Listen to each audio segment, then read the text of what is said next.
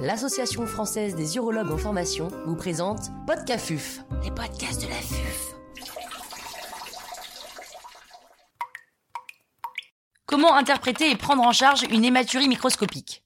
Docteur François Audenay, chirurgien urologue à l'hôpital Georges Pompidou à Paris, nous fait part de son expertise.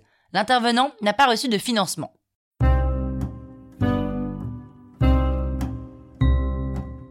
Pourquoi la prise en charge d'une hématurie microscopique est-elle controversée? L'existence d'une hématurie, c'est un motif fréquent de consultation en urologie. C'est un symptôme qui peut révéler plusieurs pathologies, qu'elles soient infectieuses, lithiasiques, tumorales. Autant la prise en charge d'une hématurie macroscopique euh, est bien codifiée, autant, bien qu'on apprenne à nos étudiants qu'il n'y a pas de corrélation entre l'importance d'une hématurie et la gravité potentielle de la cause sous-jacente, la conduite à tenir quand on a une hématurie microscopique est controversée. Tout d'abord, il s'agit d'un symptôme fréquent, et on estime l'incidence de l'hématurie microscopique à environ 20% chez les hommes de plus de 60 ans. Et donc les implications médico-économiques potentielles sont relativement importantes en fonction de l'attitude qui va être recommandée. Ensuite, la majorité des bilans d'hématurie microscopique reviennent négatifs. Et cela conduit à une situation qui est paradoxale parce que beaucoup de cancers urologiques vont présenter initialement une hématurie microscopique et on sait qu'un retard au diagnostic va avoir potentiellement des conséquences sur la survie. Enfin, ce qui vient troubler également la prise en charge de ces hématuries microscopiques, c'est qu'il y a des différences importantes entre les recommandations qui sont issues de plusieurs sociétés savantes. Par exemple, les recommandations américaines préconisent d'explorer tous les patients de plus de 35 ans dès qu'il y a plus que 3 hématies par champ. Le NICE, en Grande-Bretagne, recommande pour sa part d'explorer les patients de plus de 60 ans uniquement s'il existe en plus de l'hématurie microscopique une dysurie ou une leucocyturie. À l'inverse, les sociétés savantes suédoises et scandinaves recommandent de ne pas faire d'exploration du tout devant une hématurie microscopique isolée. En France, à ce jour, nous n'avons pas de recommandations spécifiques dans cette situation. Qui devrait être exploré devant une hématurie microscopique?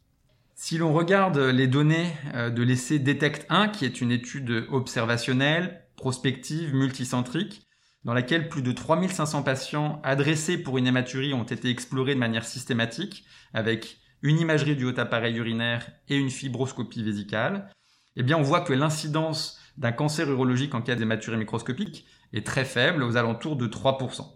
C'est même 2,5% pour les tumeurs de vessie, avec quand même près d'un tiers de tumeurs qui sont infiltrantes, et 0,5% pour les cancers du rein. Dans cette étude, aucune tumeur de la voie excrétrice urinaire supérieure n'a été diagnostiquée et seuls 4 patients avec un diagnostic de cancer avaient moins de 60 ans. Les données de cette étude ont été incluses dans une méta-analyse qui a été publiée en 2020 et qui retrouve un taux de détection de cancer qui est similaire de l'ordre également de 3%.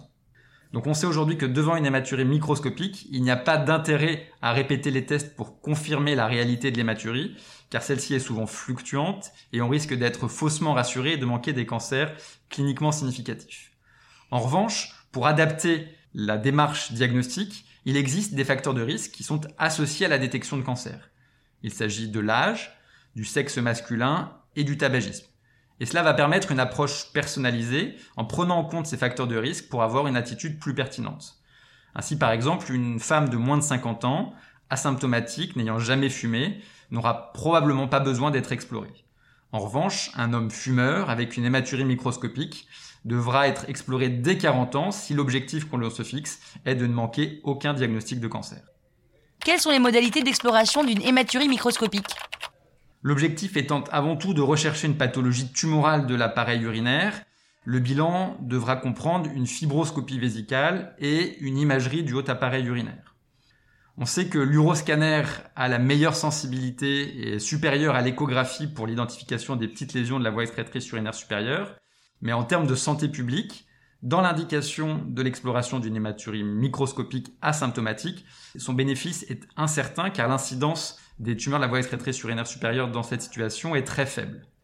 Une modélisation a montré que pour 100 000 patients présentant une hématurie microscopique, l'utilisation de l'uroscanner permettait de détecter 82 cancers supplémentaires par rapport à l'échographie, mais avec un risque de générer potentiellement jusqu'à 460 cancers radio-induits, avec un coût qui est en plus deux fois supérieur.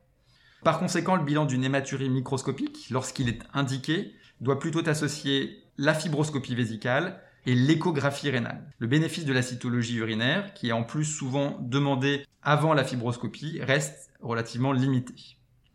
Enfin, si le bilan initial devant une hématurie microscopique est normal mais que celle-ci persiste, une nouvelle exploration pourra être envisagée dans certaines situations, notamment lorsque les patients présentent euh, des risques associés importants liés à l'âge, au sexe ou au tabagisme, ou lorsqu'il va survenir dans la suite des symptômes qui vont conduire à une nouvelle exploration.